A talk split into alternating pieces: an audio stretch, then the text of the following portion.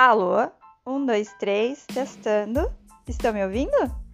Aqui começa mais um podcast Educação para Formação. Aproveitem!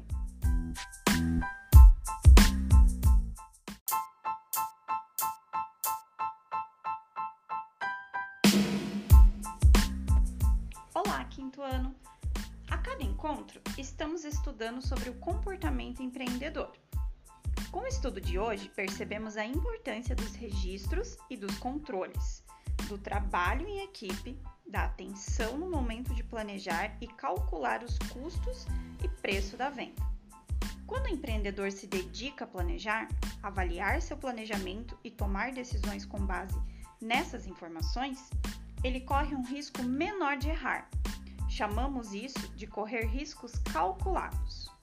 Assim, nesse encontro, destacamos como comportamentos empreendedores correr riscos calculados, que seriam buscar informações, avaliar e decidir o que for necessário analisando esses dados.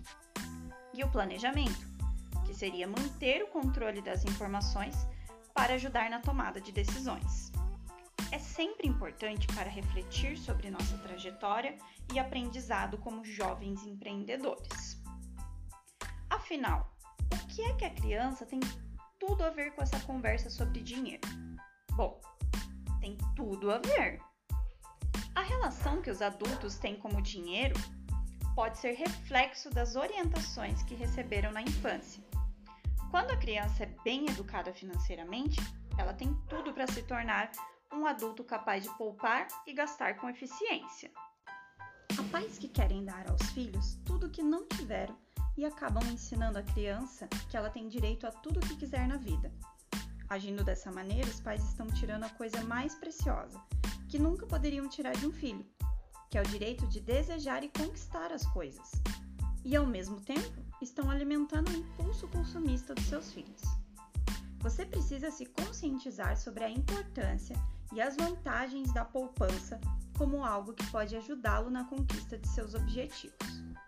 Ajude seus pais a analisarem, durante as compras, as opções que são adequadas ao momento que estejam dentro das possibilidades financeiras da família. Não fique pedindo tudo, sem ao menos saber se realmente precisa daquilo que está pedindo. Pense: é realmente necessário? Agindo assim, você está expressando seu gosto pessoal dentro da capacidade financeira da sua família. E o que é melhor, sem entrar em conflitos com seus pais.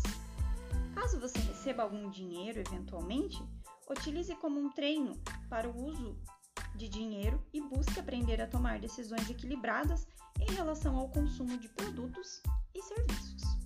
Por hoje é só e até a próxima!